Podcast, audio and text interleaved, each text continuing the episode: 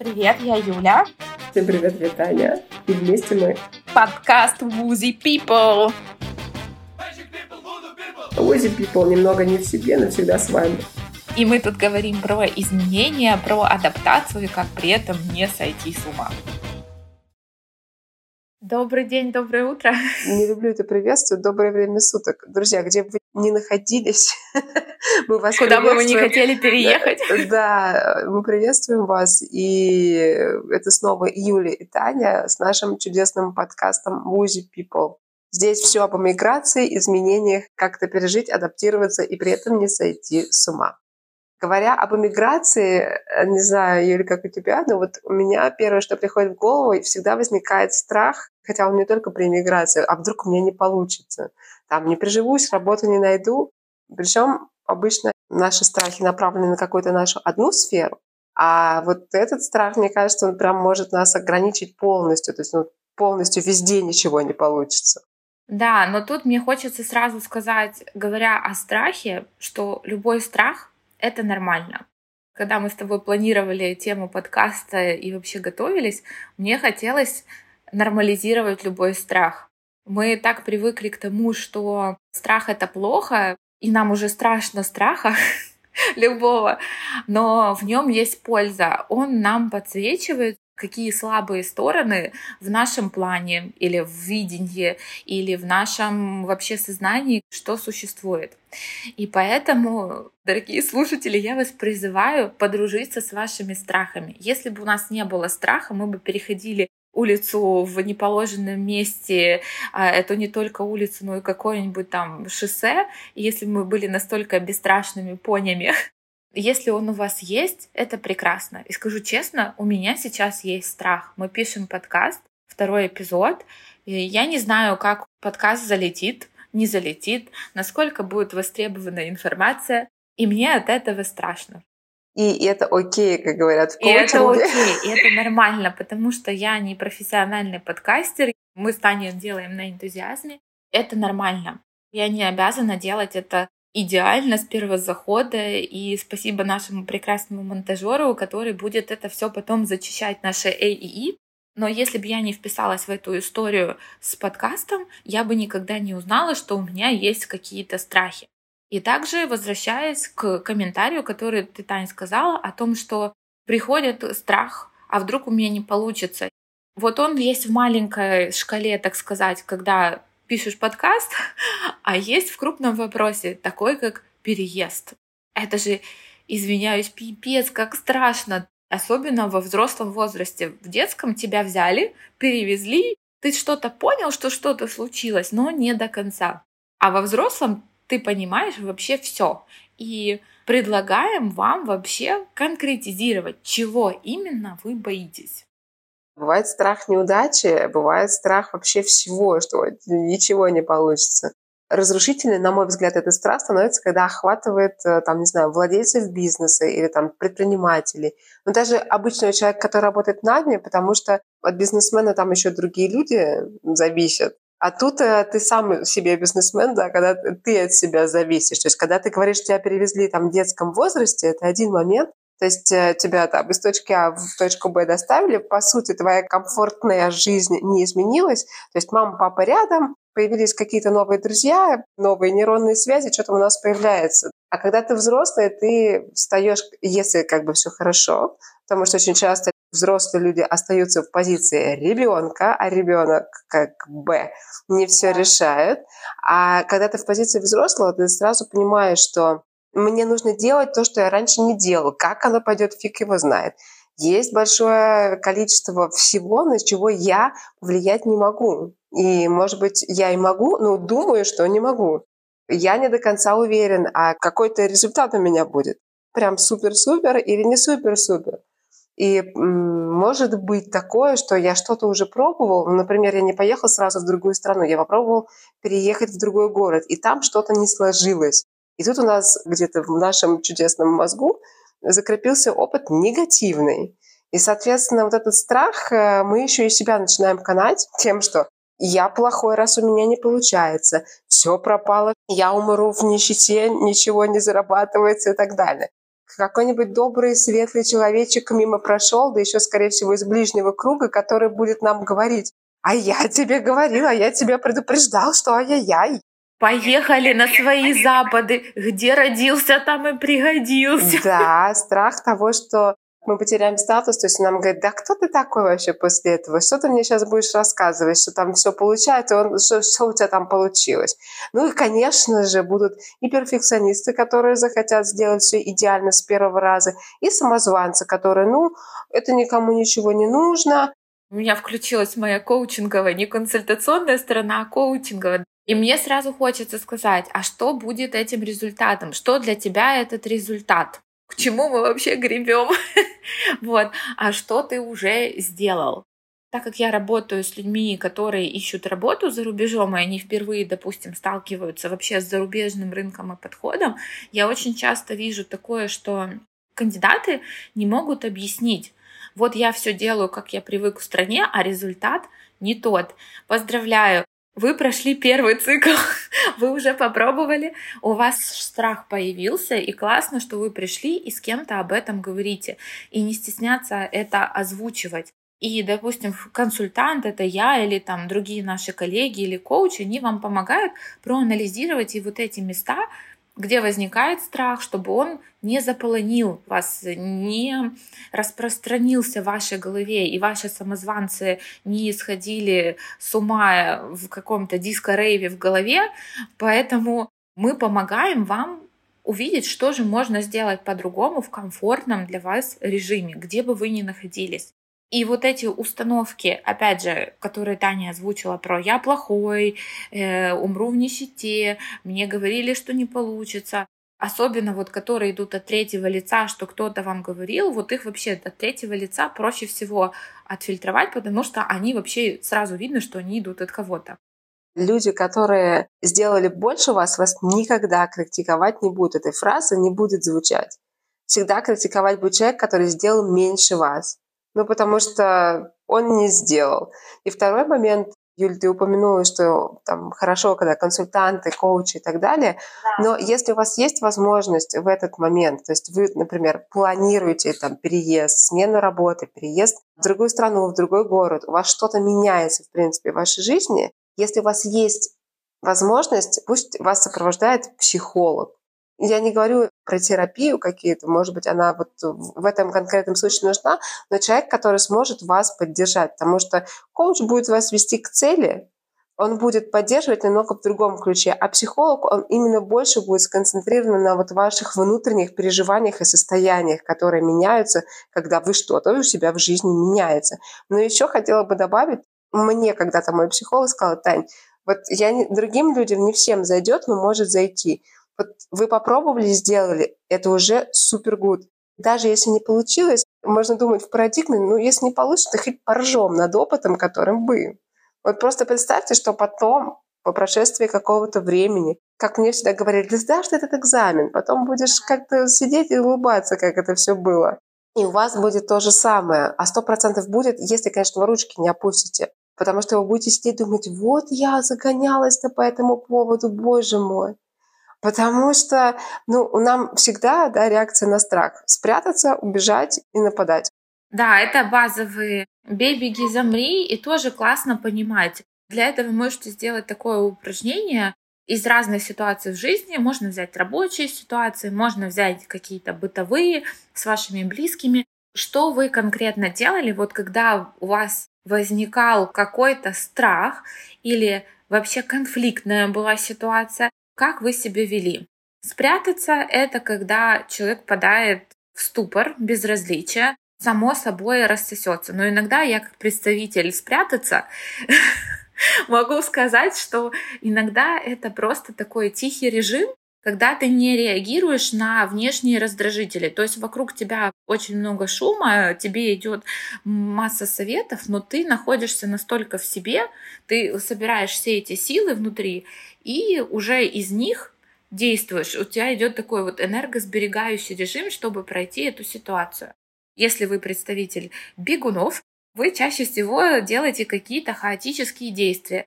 Позвонить каким-то родственникам, Вы начинаете собирать все возможные документы. Вы начинаете думать, так, мне надо и это, и это, Ехать и это. на границу, да, вообще все что угодно, и очень много действий, и они вообще между собой не связаны. Ну и нападать. Про нападать это я. Потому что я не буду... У меня раньше было замирание, или то же самое спрятаться. Хаотичные действия не наблюдались в моей практике. У меня резко перешло в агрессию. То есть именно вот бей, да, бей, беги, замри. Это состояние аффекта, и ты говоришь, окей, все, вообще не страшно, сейчас всех на лопатки положу. Это даже не про проорать, это может выражаться в какой-то очень нервозности, очень излишне жесткой позиции, когда вы общаетесь с людьми.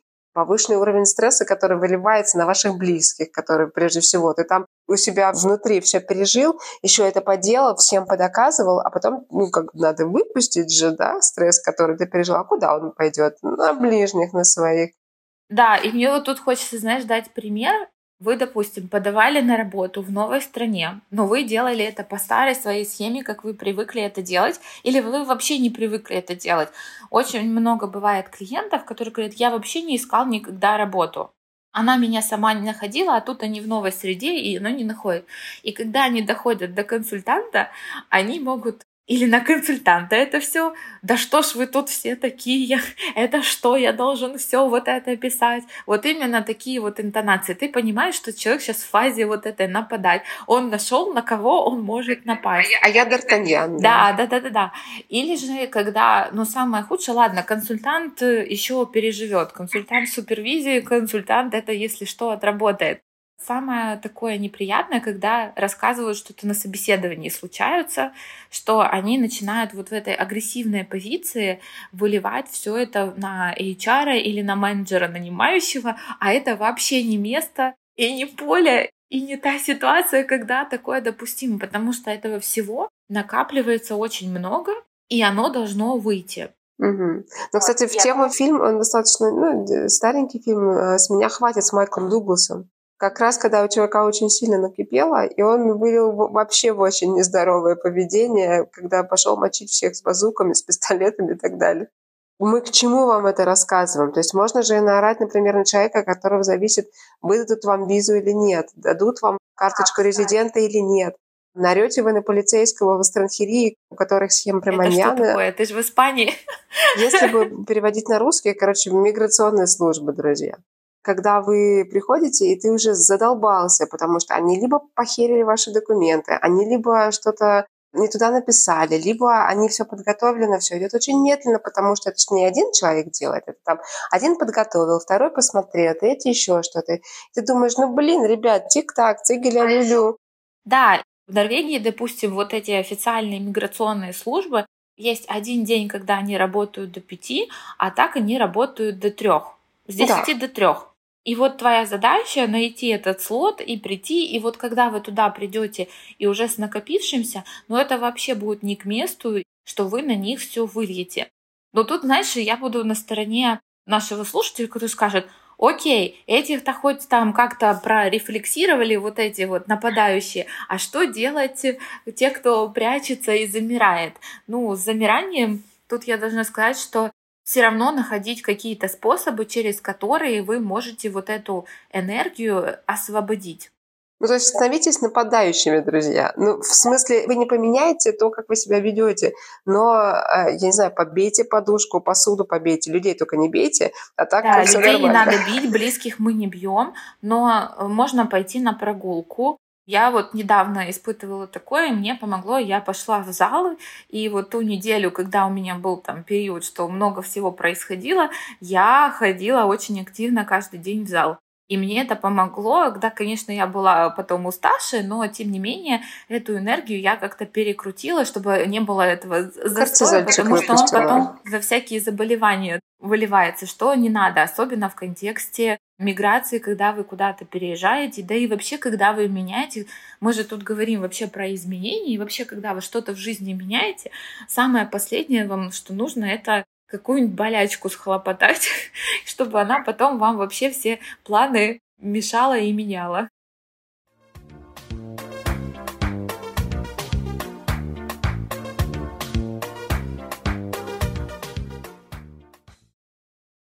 Есть проблема, что даже если человеку удается взять себя в руки и решать конкретную проблему, преодолевая страх, отодвигая его куда-то, он сам по себе никуда не исчезнет. Он, зараза, затаится, и вернется вновь.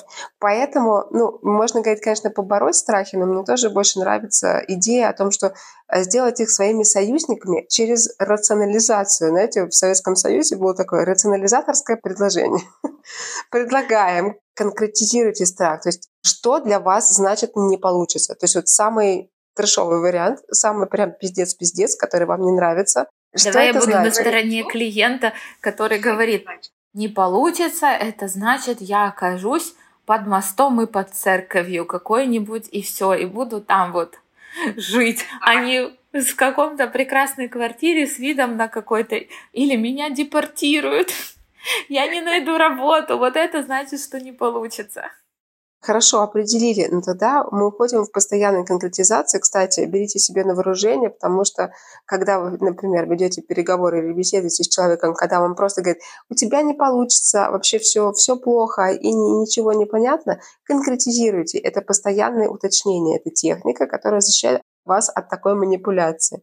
Придаете своему плохому результату прям качественные и количественные значения. То есть рядом с какой церковью должен быть этот мост, насколько комфортно должно быть спать под этим мостом. А если нам не нравится под мостом, может быть, мы пойдем, я не знаю, на теплотрассы. Звучит очень бредово, но вот прям подумайте, что значит плохо для вас, плохой результат. Там, не знаю, о, я получаю, например, не три с половиной тысячи евро, а там, не знаю, всего лишь тысячу евро, и мне не хватает на питание, к которому я привык, а привык я есть там, не знаю, омаров, устриц и всего. Да, у кого какой свой пакет своих хотелок и стиля жизни. И опять же, как э, мне в свое время понравилось в одной клиентской работе, мы подсветили такую задачу, когда я говорю, пойми, что для тебя именно определяет эти составляющие. И это про ценности. Для кого-то ценно, что он может за 15 минут утром получить доставку еды. И это ценность. И очень много кто, ну сейчас уже прошел год, люди из разных стран выезжали по разным обстоятельствам. И для кого-то вот эта ценность услуги, что они могут за небольшие деньги получить достаточно качественную услугу вот в течение 15 минут. Это окей. Но для кого-то возможность закончить свой день, ну я тут включу немножко Скандинавии, закончить три часа свой день и сказать, работе «до свидания», это ценность, и они потом живут свою лучшую жизнь и так далее, занимаются там каким-то хобби и тому прочему. Это ценность вот этого человека. Для кого-то ценность будет, что можно себя просто реализовывать во всех ипостасиях, вкалывать, как не знаю кто, заниматься любимым делом. Это вот там любители переехать в Америку, кто очень любит их workaholic culture, вот а, они говорят о том, что ты можешь вообще там реализовать всю самую сумасшедшую мечту свою. И работать, и тебя никто не ограничивает никакими социальными правилами, законами и так далее. Вот для них вот это будет стандарт. Вот это их, что невозможность вот так себя реализовать. И смотрите, все три примера, они про разное. Это вот было к тому, чтобы показать, что может быть вообще все любым. И в этих трех примерах, если мы начнем вот как, Таня, ты говоришь, раскручивать до момента, что это ничего, каждый человек, вот эти условные три клиента будут видеть их по-разному. Для трудоголика рабочий день, заканчивающийся в три дня, это будет кошмар. Вот это может быть его ничего. А для кого-то может быть отсутствие доставки и то, что ему нужно ножками идти в ближайший супермаркет, брать это молоко к утреннему кофе, вот это может быть самым большим кошмаром и разочарованием. Отсутствие привычного творога в магазине тоже может быть большим разочарованием. Но как бы не суть. Понимаете, да? Нужно довести ваш страх, ну, помимо того, что мы его рационализируем, раскладываем на части и понимаем, что для нас плохо, что значит не получится доведите его до абсурда. Вот есть еще один момент, вот прям до абсурда. Вот я уже под этим мостом, я уже там около с этой церкви, нет у меня уже ничего, а дальше что? Вот я там так и останусь, или я все-таки делать что-то начну? И здесь мы плавно переключаемся на следующий шаг. Придумайте себе план Б, ну и там, как в шутке, да, говорится, у вас есть еще там 32 буквы, там и сколько, 31, для того, чтобы прописать еще там то количество, то есть дать себе свободу маневра. И получится, что конкретный страх в какой-то конкретный момент времени вы преодолеете. Почему? Потому что у вас не будет что-то глобально большого страшного, у вас будет какой-то понятный план, а что я делаю это с этим совсем. Потому что самое страшное — это слово «ничего». Это вот прям непоправимый проигрыш, отчаяние, потеря веры в себя навсегда. Меня никто не любит и не понимает. И там то же самое, но здесь, э, как бы, мне кажется, очень хорошо подойдут наши коучинговые вопросы, да, Поэтому... Да, да, да. Опять же, ничего — это что? Что именно за этим ничего? Поверьте, когда вы начнете отвечать, у вас будут очень конкретные ничего пунктиками. Поэтому за вашим ничего может вообще скрываться очень-очень много. И это уже весьма конкретные вещи. И тут наступает такой прекрасный момент, что вы смотрите в глаза своему страху. И возникает вопрос, а почему именно этот результат плохой? Кто еще сказал? Я сам или, может быть, помог кто, что называется, услышал где? Ну, плохо, то есть какие конкретно для меня последствия? Потому что если мы определили, что не получится, чего конкретно вы не достигнете, вот и в какие стройки, друзья, да? Вспоминаем смарт, который, может быть, всем уже поперек горла, что цель-то у нас, она обычно определяемая во времени. Потому что бывает история про никогда-нибудь. А дальше почему именно этот результат вы определяете как плохой? Вот что для вас плохо? Какие это последствия? Денежные потери, потери времени, потери репутации. Дальше, опять-таки, очень похоже к тому, что мы говорили чуть раньше. А что от меня-то здесь зависит, что я могу уже сделать для того, так чтобы вот там не быть. зона контроля. Да, локус контроля и так далее. Потому что когда вы будете понимать, что да, может быть факап, прям конкретно, и мне будет нехорошо, вы можете себе соломки подстелить. Вы можете понять, к кому вы можете обратиться за помощь или заранее, когда у вас есть возможность, и вы еще не находитесь вот в этой стрессе, потому что переезд, перемены — это всегда стресс.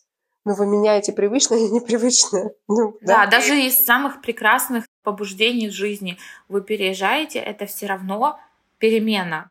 А наш мозг, он не любит такие перемены. Ему плохое, но понятное, гораздо приятнее, чем все ваши эти движения к лучшей жизни. Да-да-да. И таким образом вы будете понимать, где подстраховаться, как поддержать, как усилить себя в этом процессе. Потому что будут советчики, будут люди говорить, не-не-не, вы сами себе будете иногда сомневаться. Но при этом, если вы подготовились, вы там, не знаю, набрали номер психолога и сказали, слушай, Тань, так хреново, что-то я все хорошо, я вроде переехал, но мне что-то как-то хреново. Отличный запрос, и с ним тоже можно работать. То есть у вас пространство для действий, а значит страха меньше.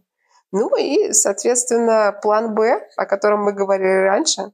Да, мне тут, знаешь, пока ты говорила, мне вспомнилось, что э, даже если вы себя представляете, что вы закончите под мостом у какой-то церкви исторической, У меня такая Красивый. Да, но даже там есть, что вы будете получать бесплатное питание. Ну, это вот в абсурдности картинки, но тем не менее, она имеет место быть. Да, а тут еще важно не свалиться в такую историю, что не захотеть никуда двигаться больше. Ну почему? Потому что выгоды вторичные даже в этой. Мне не надо доказывать другому обществу или там что-то, какие-то усилия предпринимать, потому что есть люди, которые меня понимают. Давайте поиграем в сюр, да, представим такой сюр. Мы вроде, мы все хотим там жить в красивом белом доме, смотреть на море, ну или, не знаю, на горы, кому на что приятнее а, там зарабатывать. А тут у вас случилось, что как бы, ну, мое море, не знаю, река под мостом, которая течет, красивый собор какой-нибудь исторический, кормят, ничего от меня сильно не требуют, никому мне ничего делать не надо, выгоды, для кого-то выгоды. И в какой-то момент можно и остаться в той точке, да, привет вашему страху, еще, еще разок. Но это опять-таки абсурдность. Вам с этим ок, если ок, ну, вообще зашибись. Если нет, тогда вы точно начнете себя куда-то двигать, потому что вот это и есть, да, рациональная идея того, что да, страшно, просто очень страшно. Хочется сказать другое слово, но не буду. Но как бы возвращайте, зачем начинали, вы понимаете, как бы, что может быть, а тогда просто чуть-чуть, да, маленький это шажочек. Коучинговый вопрос, для чего большего вы вписались в эту историю? Кстати, очень отрезвляющий вопрос, когда вы себя спрашиваете, для чего большего я что-то делаю. Вот вы ищете новую работу. Даже если вы ее ищете в рамках своего города, для чего я это делаю? И вот себе напоминайте, для чего вы это делаете. Я переезжаю в другую страну. Для чего большего я это делаю? Что потом? Вот получу я там вид на жительство и гражданство в той стране. Для чего я это делаю? Находите ответы для себя, и они вас будут очень хорошо в моменты вот этого накатывающего страха и тревожного состояния, когда вот ваше тело по-разному реагирует, это будет э, вас возвращать на землю. Здесь сейчас я делаю это для того, чтобы через два года быть э, в той точке, которую вы себе там представляете. Приведу пример, да, давайте сразу чуть ближе к, практике, но вот про себя. У меня до сих пор наш чудесный российский паспорт, но при этом у меня резиденция немецкая и вторая резиденция испанская, соответственно. Сейчас там есть возможность э, сохранить и российский паспорт по немецкому законодательству, и получить немецкий паспорт. Но раньше такой возможности не было, и я понимала, что в какой-то момент мне от российского нужно будет отказываться.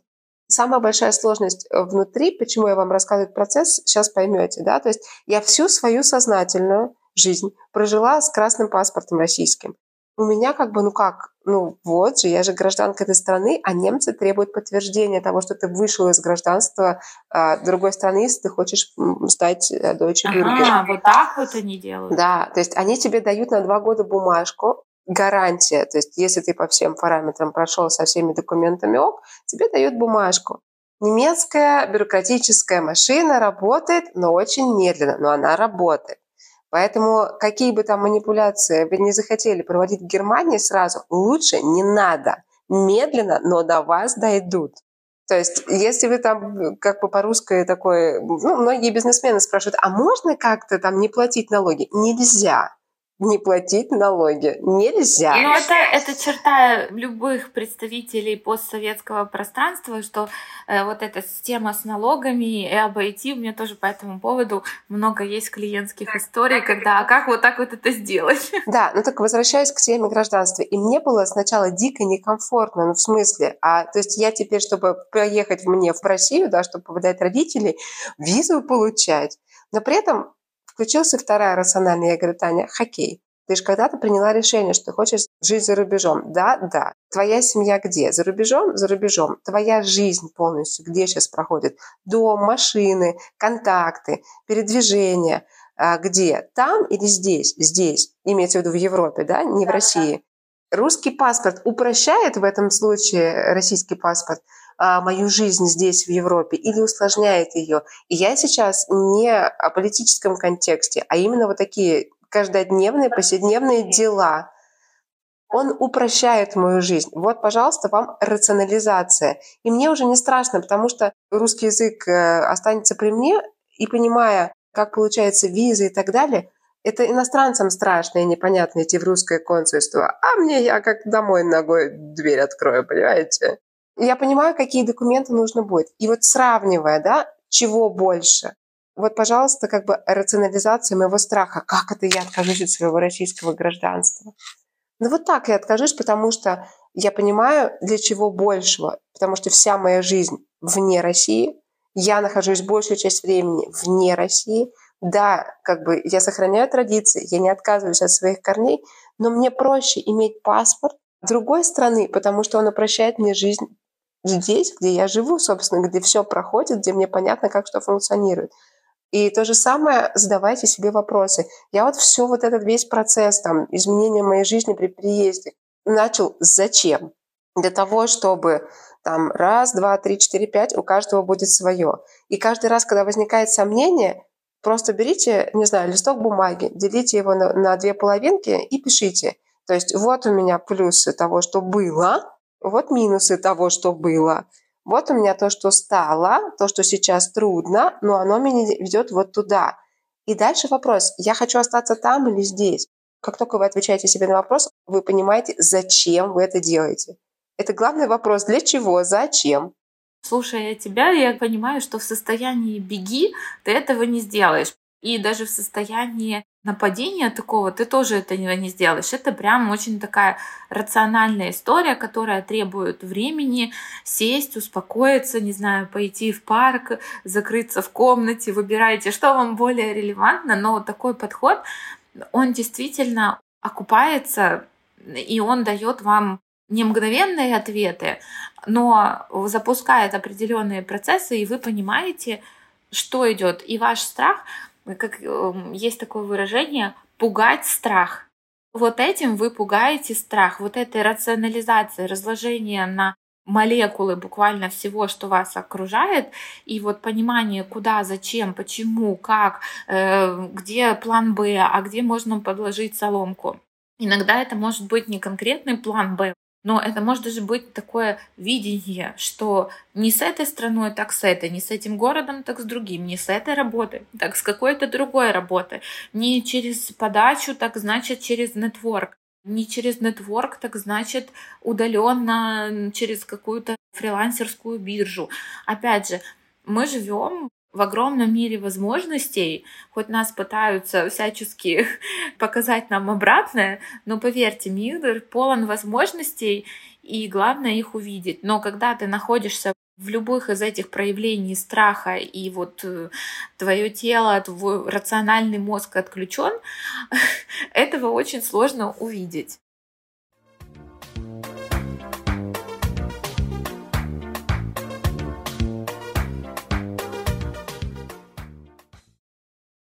Ну, наверное, мы э, очень много сейчас э, говорили, да, как это можно прорабатывать. Давайте немного практических действий, то есть что помогало нам, да, помогало и помогает.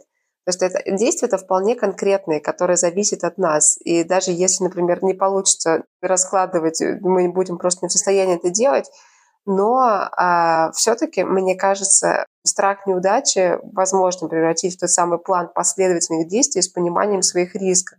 Это как при панической атаке, да, искать на чем фокусироваться. То есть факты, которые возвращают тебя в реальность, что ты как бы жив. Да, на самом деле возвращаете себя на землю, при панических атаках, э, мы сейчас не за них, но тем не менее, основным правилом является, что человека нужно заземлить любыми способами. Если с вами никого рядом нету, я начала с экстремального случая, но вы сейчас поймете почему. Если с вами есть рядом человек или вы находитесь рядом с человеком, испытывающим паническую атаку, очень важно взять его за тело и дать ему как бы опору. Если вы сами в этом состоянии тоже дать себе, себя можно обнять, взять себя за тело, как бы придавить к земле. В этом случае, когда на вас накатывает страх, вы можете быть вот этой опорой для себя, взять себя в руки вопросами. Вообще, есть ли предпосылки к провалу? Потому что вот за страх, который мы говорили, он может возникнуть на любом этапе, даже когда вы уже битый пирожок, вы уже переезжали, вы уже все это видели, знали, и вообще вы король изменений в своей жизни и несете за них ответственность. Вот если реальные предпосылки к провалу, бывает такое, что их просто нет. Ну серьезно, у вас уже там прекрасный офер в руках, у вас есть служба, которая помогает вам с переездом, или наоборот, с вами есть поддерживающее окружение, которые вас вот в этом процессе классно сопровождают в комфортном для вас понятном режиме. Другой вопрос, могу ли я попросить помощи у кого-то? Но это большая тема про просить помощи. Это отдельный подкаст, мне кажется, если мы его запишем, это будет прям дискуссия, потому что я, Юля, мне сложно просить помощь, но переезды прокачивают этот скилл. Не потому, что ты слабак, и ты не можешь что-то сделать, а потому что иногда бывает задач так много, что скилл делегирования, он прокачивается и доверие, потому что тебе реально нужно кто-то, чтобы какие-то задачи решить здесь и сейчас. Элементарно вам может кто-то помочь перенести чемодан, отвезти вас в аэропорт, отвезти вас, э, потому что чемоданов много или их очень мало, но тем не менее вам надо, чтобы кто-то был рядом, и вы живете в том месте, где нету там поезда или автобуса. Это уже такой элементарный пример, но это помощь. Даже таксист, который вас везет в аэропорт, это тоже ваша помощь, просто она оплачиваемая. Помощь это не всегда про другана такого, который придет. Это иногда вот даже умение за деньги попросить ее заказать там службу, которая вам поможет с переездом, спакует вещи и так далее, в зависимости от ситуации. Опять же, вопрос, который мы сегодня, мне кажется, обсудили со всех сторон, понимаю ли я конечный результат. И еще один момент, что меня может поддерживать, что может уменьшать мой страх. Поверьте, даже у детей, не, не знаю, замечали вы или нет, а, они берут с собой одну вещь из предыдущего своего места обитания, какую-то игрушку. Таня, ты у нас мама подтверди. Я и подтвержу, и опровергну. И мы когда переезжали, э, вот младшая дочь, она была в таком еще возрасте, когда ей, в принципе, все равно, какая у нее игрушка. Главное, чтобы по факту игрушка была, с которой она что-то может делать. Сейчас, например, ей важно, если мы даже на короткий э, период времени куда-то уезжаем, она всегда берет что-то, какую-то свою одну вещь, которая ей более актуальна в этот момент. Это не обязательно какая-то любимая прям игрушка, которая ну, там вот одна, она ее выделяет. У нее как бы есть целый пул игрушек, которые могут ее в этом поддержать. И она ей корится ей, да, то есть даже приезжая там к бабушке в Германию, к бабушке в Россию, или в Эквадор там, навестить старшую сестру, у меня всегда будет с собой какая-то ну, вещь, которая на постоянку с ней работает. Это может быть там от любимой куклы или там плюшевого зайчика до какого-то, я не знаю, браслета или брошки. Она стабилизирует свою реальность таким образом. Да, и просить помощь ок, стабилизировать себя, это все нормально. Но мне казалось это вполне себе естественно, но я вижу, что некоторые люди не задумываются как почему-то об этом. То, что помогало мне до переезда. Во-первых, друзья, это учить язык, желательно той страны, в которую вы едете, ну или хотя бы английский. Ну, потому что ну, в Испании вам не всегда поможет английский, например. В Германии – да. Копите деньги, потому что у вас должно быть комфортное хотя бы вот, ну, первое время, а это минимум месяца три пока вы будете заниматься административными всеми делами, переездами, обустраивать свой быт, а вам должно быть комфортно, вы не должны думать, что мне не хватает на что-то. То есть денег должно быть достаточно. А это всегда денежный вопрос, когда вы что-то меняете. Даже вспомните на примере перемены работы. То есть мы всегда себе оставляем какую-то заначку, когда мы ищем новую, даже не уезжая куда-то из России, да, если да. мы говорим. То же самое про переезд, тем более, если вы приезжаете в другую страну, потому что костов они же затраты у вас будет достаточно. И это вопрос подготовки. Я бы еще говорила о том, что важно пройти медосмотр и взять с собой привычные лекарства, потому что система здравоохранения здесь работает иначе, и здесь даже на самые простые привычные лекарства нужен рецепт, друзья. Вам к врачу надо будет идти и иметь медицинскую страховку. Ну, я не знаю, я бы почитала, например, к чему нужно быть готовым. То есть, например, какие-то паблики людей, которые уже переехали, паблики о месте, куда вы едете. Но мне кажется, это очень базовые такие штуки, когда вы выбираете страну, когда вы выбираете город, когда вы там присматриваетесь к работе. То есть вам нужно понимать, в каком контексте вы оказываетесь. Ну а дальше, когда вы переехали, понизьте планку ожиданий к себе и примите, что какие-то вещи могут не получаться, что что-то может идти не так, как вы ожидали от себя. Не убивайте сами себя, что вот, я такой неудачник, что у меня с первого раза что-то прям сразу супер не зашло. Это абсолютно нормально. Даже если нет достаточного уровня языка, пытайтесь коммуницировать. Ну, не общаться со всеми на прополую, но не закрывайтесь себе или не закрывайтесь только там в сообществе русскоговорящих, например. То есть э, общайтесь с местными. Не надо всех приглашать к себе домой или куда-то напрашиваться, но просто не закрывайтесь от того места, куда вы приехали, а пытайтесь стать его частью по чуть-чуть. Это на примере похода в булочную. Даже каждое утро, когда вы здороваетесь с одним и тем же пекарем или там баристой с одним и тем же, если вы за кофе ходите, даже если вы не покупаете кофе, но уже там «привет-привет», вас будут знать в лицо, и вы будете уже как бы понимать, что «О, вот это я знаю, вот это я вижу каждое утро», и будет как-то попроще, мне кажется. Да, абсолютно, Дань. Ты упомянула про опыт других людей узнать через блоги. И мы с тобой представители еще тех переездов, когда вообще этих блогов не было и были какие-то... Ну, я помню, когда я переезжала в Норвегию, было парочка форумов, на которых люди писали про дорогущий хлеб э, и прекрасные креветки. Моя память оставила только эти воспоминания. Сейчас даже можно найти разных людей э, в разных профессиях, которые рассказывают, как они переехали и с какими моментами они столкнулись там с касательно страховок, медобслуживания, э, рабочей среды, культуральных особенностей и так далее. И тоже оставляете за собой право, что ваше ощущение места, оно может отличаться от всего, что вы вообще слышали от кого-либо, э, и оно может вам прекрасно зайти, и вы просто кликнете, э, вот как между людьми случается химия, вот у вас вот с каким-то местом может случиться вот эта химия. А может оно абсолютно не зайти. И все, что вы читали от прекрасных э, блогеров, оно вообще не соответствует вашей персональной действительности. И это тоже окей. Потому что вот в этом процессе переезда меняетесь вы, вы в себе много чего открываете и меняется это место. Оно может сначала принять, потом оно может вам показать какую-то другую сторону, и под конец метафора от меня — это как хождение на свидание. Вот куда с кем-то вы приходите на свидание, у вас сразу случается вот тот пресловутый матч, и люди живут годами вместе и делают различные дела, а с какими-то людьми, даже несмотря на все прекрасные отзывы, прекрасные характеристики, попадания в ваш личный список, но вообще не то пальто, и вы просто с этим человеком, ну, в лучшем случае останетесь друзьями. Но в контексте страны вы просто оставите в своей жизни вот этот опыт, что вы там были, или там не страны, а города. Вы там были, вы там попробовали, вам не зашло. Это окей. Поздравляю, у вас появился новый опыт. Ну, я не знаю, я не, метафоричный коуч, у меня своя метафора. Мне кажется, хорошая метафора с готовкой. Первый блин комом, ну, это же не, не всегда на стопроцентно у тебя получается каждый раз одно и то же блюдо, вот каждый раз одинаково. Или ты там пришел попробовать, или там приготовил что-то новое.